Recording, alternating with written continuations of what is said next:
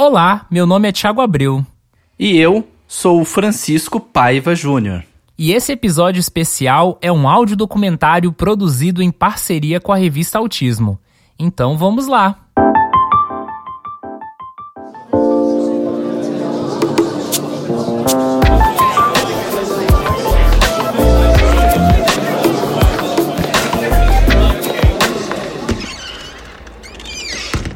Introvertendo, um podcast onde autistas conversam.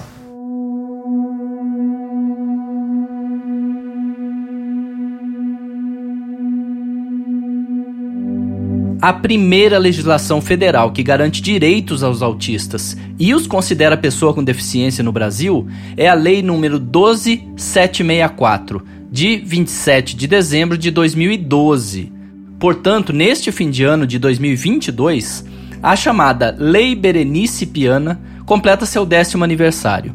Aqui, juntamente com o pessoal do Introvertendo, quero reconstruir a história do nascimento dessa lei e provocar a reflexão para os próximos 10 anos dos direitos dos autistas no país. Berenice Piana de Piana.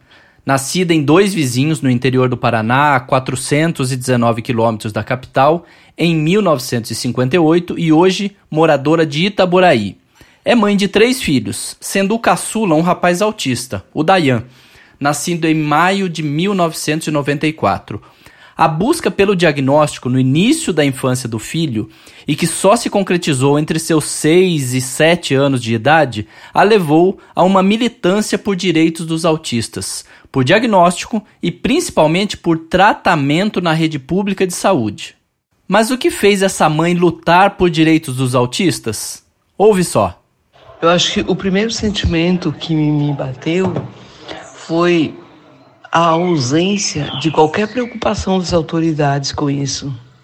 Porque eu vi um desconhecimento total a respeito desse assunto com qualquer um que eu falasse. E com autoridades, menos ainda. Ninguém sabia nem o que era autismo. Imagine é, direitos garantidos, etc. Na verdade, o meu primeiro sentimento foi de procurar, foi de tentar saber de alguém, de um prefeito, de um deputado, de um senador, enfim, de governador, tentar saber por que não era feito nada pelo autista no Brasil. Por que ninguém se mobilizou para fazer nada antes, alguma coisa nesse sentido. Só que eu levei esse sentimento para o meu pai quando eu visitei lá no Paraná. Eu conversei sobre isso e ele também teve, despertou para isso. Ele também perguntou, mas não é possível que não tem nada. Eu falei, pai, não tem nada nada. Aonde a gente procure não tem tratamento adequado, não tem conhecimento a respeito disso, nada. E aí, com aquelas reuniões que as mães faziam na casa dele, né, me esperando, ele, ele mesmo fazia essas reuniões, convidava, ele viu, como eu, né, que era muito pouco isso que eu estava fazendo, porque eu ia para lá, conversava com aquelas mães, dava alguma orientação e vinha embora. E depois demorava para eu voltar. E eu falei, vai demorar muito se eu for ajudar de uma em uma. E tá aparecendo muitas. Começaram a aparecer muitas. E aí que me surgiu a ideia que tinha que ter uma lei, uma lei federal, algo que abrangesse todos, pelo menos como um imenso guarda-chuva. Então, o sentimento inicial foi aquilo, você imagine buscar para seu filho alguma coisa em todas as direções e encontrar um grande nada sempre. Isso é frustrante e é desanimador no começo, mas no meu caso, claro, isso só me empurrou para frente, foi o que me incentivou mesmo a lutar pela lei federal. A ação prática que ela tomou foi ao voltar de Itaboraí parou na capital paranaense para fazer contato com um senador curitibano. Quem a recebeu foi o seu assessor. Anotou sua demanda e colocou numa gaveta. E eu achei que o certo seria eu conhecer mais pessoas em Brasília. Então eu fiz um curso, me matriculei num curso lá da Embrapa, onde teria que fazer uma semana de curso, né? Eram 40 horas. E eu ficaria lá, vi que tinham 20, é, 500 pessoas matriculadas, e eu pensei nesse grupo de pessoas, alguém há de conhecer um político que confiável que possa me ajudar. Então eu fui a Brasília com essa ideia já, pensando numa maneira mais prática, mais rápida de chegar ao meu objetivo, mas assim com muito entusiasmo, com muita esperança e também desconhecendo os perigos que poderia ter no meio do caminho, os obstáculos, as dificuldades, a maldade mesmo lá dentro. E isso foi bom eu ter ignorado, porque talvez se eu soubesse tudo isso de cara eu não tivesse me animado a continuar ou não, ou tivesse desistido. Ah, mas Berenice não desanimou. E nessa época já havia conhecido Ulisses da Costa Batista. Já em 2001, 2002, vendo a dificuldade de muitos pais de levarem seus filhos para atendimento, atendimento todo privado, tudo era pago, fonoaudiologia, terapia ocupacional, é, psicólogo com método TIT. Eu tive a ideia então de procurar a Câmara de Vereadores. Eu conheci um vereador, Márcio Pacheco, e tive a, essa iniciativa de saber o que poderia ser feito, já que o autista não era considerado pessoa com deficiência. Esse que você precisava... acabou de ouvir é Ulisses. Nascido na cidade do Rio de Janeiro em 1966, Ulisses da Costa Batista é pai do Rafael, um rapaz de 26 anos diagnosticado com autismo em 1999, entre os 3 e 4 anos de idade. Ulisses levou a sugestão à Câmara de Vereadores do Rio de Janeiro entre 2003 e 2004 o que resultou na lei que foi a primeira legislação municipal reconhecendo autista como pessoa com deficiência no Brasil, a Lei 4709 de 2007. Mas o prefeito entrou com ação na justiça alegando que reconhecer um transtorno como uma deficiência caberia somente a uma legislação federal. Determinado, enquanto lutava pela lei municipal ainda em 2005, Ulisses Batista foi à Defensoria Pública para cobrar do Estado do Rio de Janeiro que disponibilizasse tratamento para autistas na rede pública, o que originou uma ação civil pública contra o Estado. Além disso, ele fez uma denúncia do Brasil na Organização dos Estados Americanos, a OEA. Esse movimento foi ganhando notoriedade e Ulisses foi conhecendo mais pais ativistas. Convencido de que era necessário termos uma lei federal em prol dos direitos dos autistas, ele fez contato com o senador Cristóvão Buarque, do Distrito Federal, que era então presidente da Comissão de Direitos Humanos e Legislação Participativa, o CDH, e agendou uma audiência para novembro de 2009. E foi aí que as vidas de Ulisses e Berenice se cruzaram eu fui conhecendo outras pessoas e aqui no Rio de Janeiro, pessoas que amigas minhas em comum eram amigas da Berenice, fizeram a ponte e disseram: olha, tem uma mãe aqui no Rio de Janeiro, de Itaboraí, que luta pelas pessoas também com autismo. Vocês poderiam se conhecer. Fiz contato então com Berenice, que já estava em contatos bem adiantados com o senador Paulo Paim, que é do Rio Grande do Sul. Berenice também é do Rio Grande do Sul. E aí nós nos unimos, porque eu já estava em contato com o Cristóvão Buarque, que era o presidente do CDH, e o Paulo Paim era vice-presidente da mesma comissão. Nessa época, os dois conseguiram fazer uma audiência pública na Assembleia Legislativa do Rio de Janeiro, a ALERJ, com a presença de mais de 100 pessoas, muitas delas vindas de Volta Redonda, no Rio de Janeiro, lideradas e incentivadas por Cláudia Coelho Moraes. Ela era presidente da Associação de Pais de Autistas e Deficientes Mentais, a APADEM, e lotou um ônibus de linha inteiro para levar famílias ao evento, num total de aproximadamente 40 pessoas daquela cidade. A Cláudia já apareceu aqui no Introvertendo lá em 2020. Mas se você não se lembra, ela é mãe de dois garotos. O Gabriel, que hoje tem 33 anos, é autista e teve um diagnóstico tardio aos 12 anos de idade.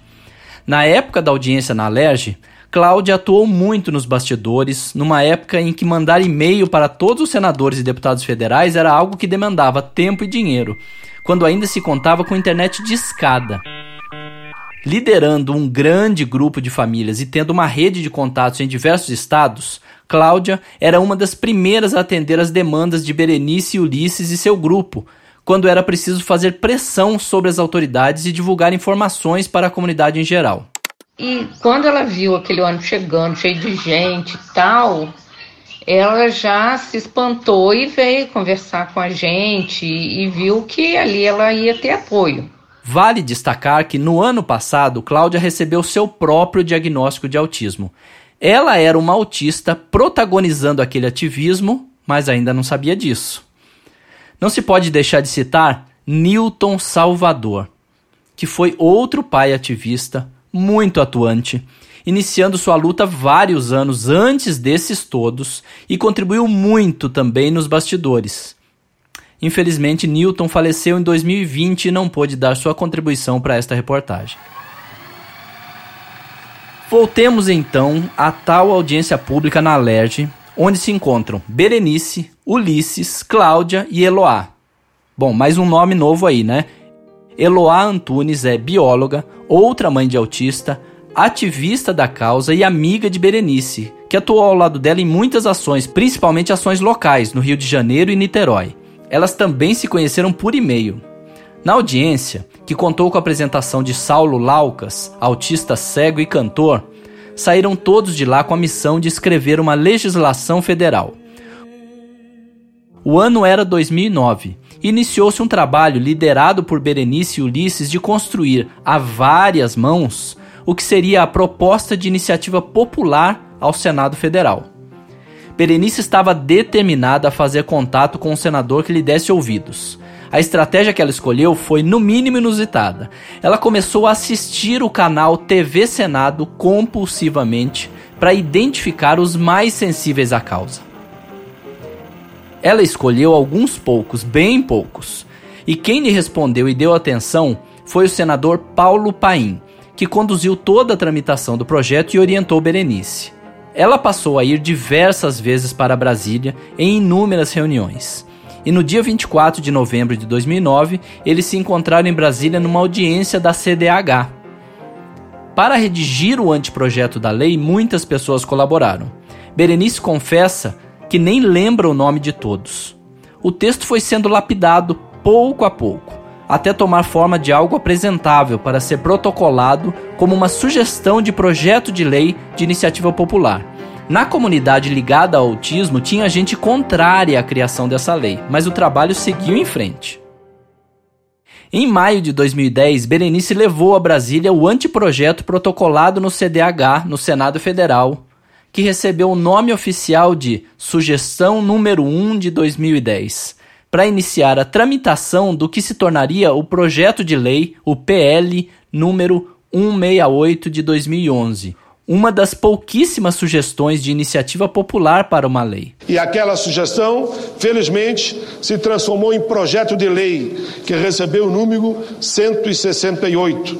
Designei lá na época. O senador Paulo Paim, nesse pronunciamento no Senado, citou esse momento em 27 de junho de 2011, após a aprovação.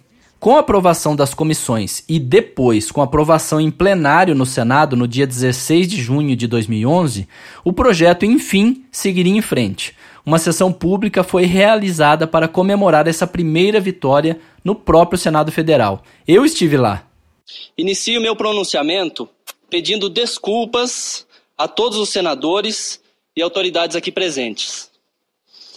Meu nome é Paiva Júnior, Sou jornalista e editor-chefe da revista Autismo. Fiz o pronunciamento logo após Ulisses, quando recebemos o Prêmio Orgulho Autista, do MOAB, o Movimento Orgulho Autista Brasil, liderado por Fernando Cota.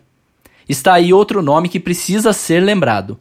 Pai de um rapaz autista, Cota liderou um movimento que iniciou-se em Brasília e alastrou-se Brasil afora, o MOAB.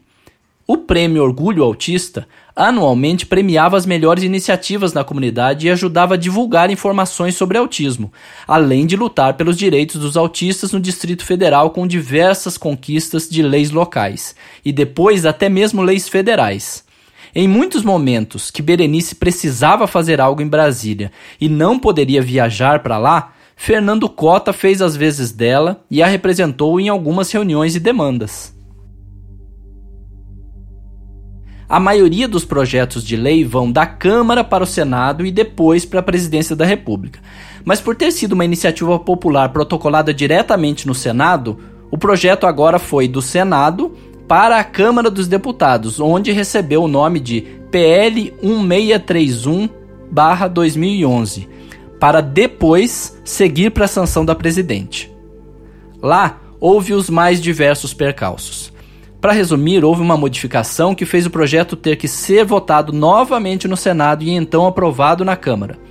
Fácil dizer isso em poucos segundos, mas foram mais de 15 meses de idas e vindas de Berenice a Brasília, além de inúmeras articulações e chuvas de e-mails.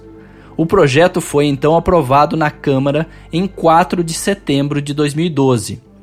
Foi, após três dias, enviado mais uma vez ao Senado e então encaminhado para o Poder Executivo no dia 7 de dezembro de 2012. E aí, quando chegou no mês de dezembro, dezembro de 2012, eu recebi uma ligação do, do senador, do gabinete do senador Paulo Paim, e aí o senador mandou, através dos seus, seus secretários, né, me perguntar é, que sugestão eu teria para o nome da lei, porque ele estava indeciso como ele queria batizar a lei, né, e estava meio indeciso como isso se daria. E aí eu tive a ideia de sugerir, sugerir ao senador que a lei se chamasse Lei Berenice Piana.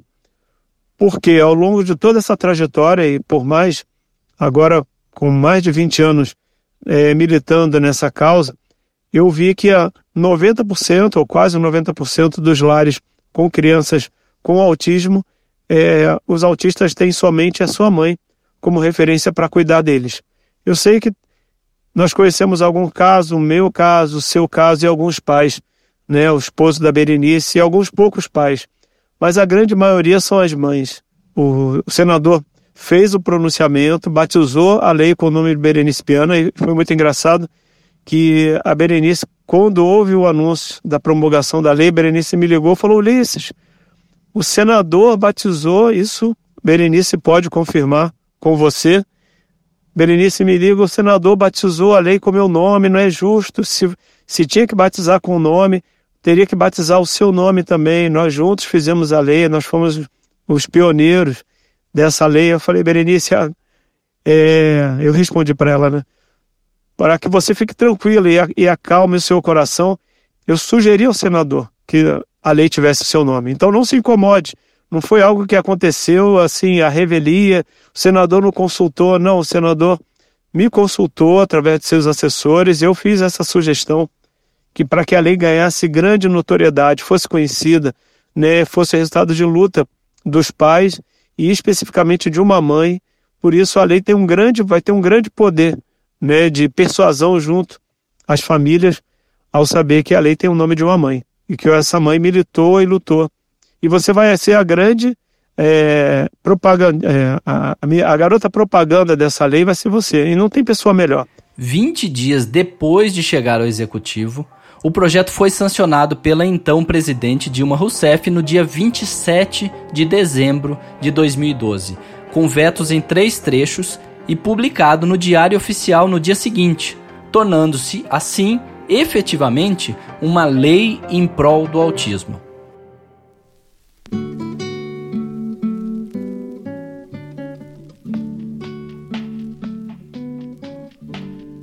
É claro que as coisas não pararam por aí. Para começar, os vetos deram que falar e geraram discussões que se estendem até hoje. Uma delas diz respeito ao tratamento de autistas no Centro de Atenção Psicossocial, os CAPS. Isso não foi bem aceito por grande parte das famílias. O Moab chegou a participar de uma audiência pública em 2014 sobre o tema. E Cláudia, na ocasião, fez críticas a duas entidades, a Associação Brasileira de Autismo, a ABRA, e a Associação Brasileira para Ação por Direitos das Pessoas com Autismo, a Abraça. Eu conversei com ela sobre essa polêmica no podcast Espectros, da revista Autismo, e ela explicou o que estava por trás disso. E nós não achamos que as intervenções feitas em CAPS eram adequadas para autistas. Primeiro, por serem com base psicanalíticas e segundo, porque não promoviam é, o trabalho individualizado que o autista necessita, eram tratados é, todos em grupos, era uma coisa assim que não era adequada. Hoje em dia a gente vê um ou outro CAPS ou CAPSI, né, que são os infantis, que, que trabalham de uma maneira bacana. Mas, no geral, a própria política desses CAPs ela já não é uma política acolhedora para autistas.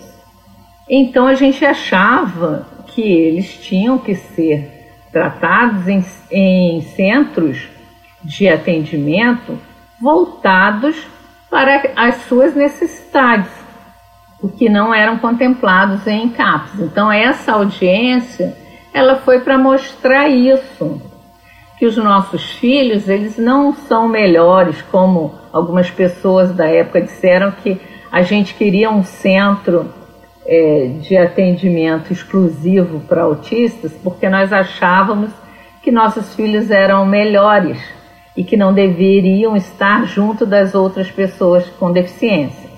E o que nós fomos mostrar é que nossos filhos não eram o público do CAPS. O público do CAPS é um público de pessoas adictas a, a drogas e álcool e pessoas com doenças mentais. Os nossos filhos são deficientes, é diferente. Então o tratamento para eles tinha que ser diferente. Não somos melhores que ninguém, nós somos diferentes. Foi mais ou menos nesse contexto. A ideia de ter centros de referência dedicados ao autismo não deslanchou naquela época. Mas hoje, cada estado brasileiro tem aprovado legislações específicas sobre o autismo.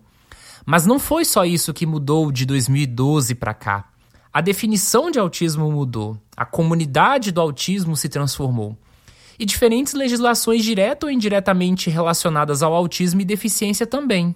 E com tantas mudanças na comunidade, novas questões também surgem. Que a gente saiba construir.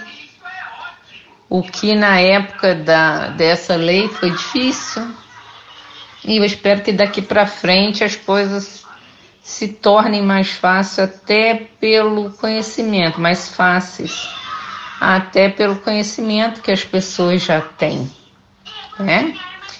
é, esquecer um pouquinho os egos, colocarem nos bolsos, os likes das redes sociais e realmente pensar no autista lá da ponta que não tem acesso, que a família não tem condições de bancar e que a gente com um pouquinho de boa vontade pode fazer.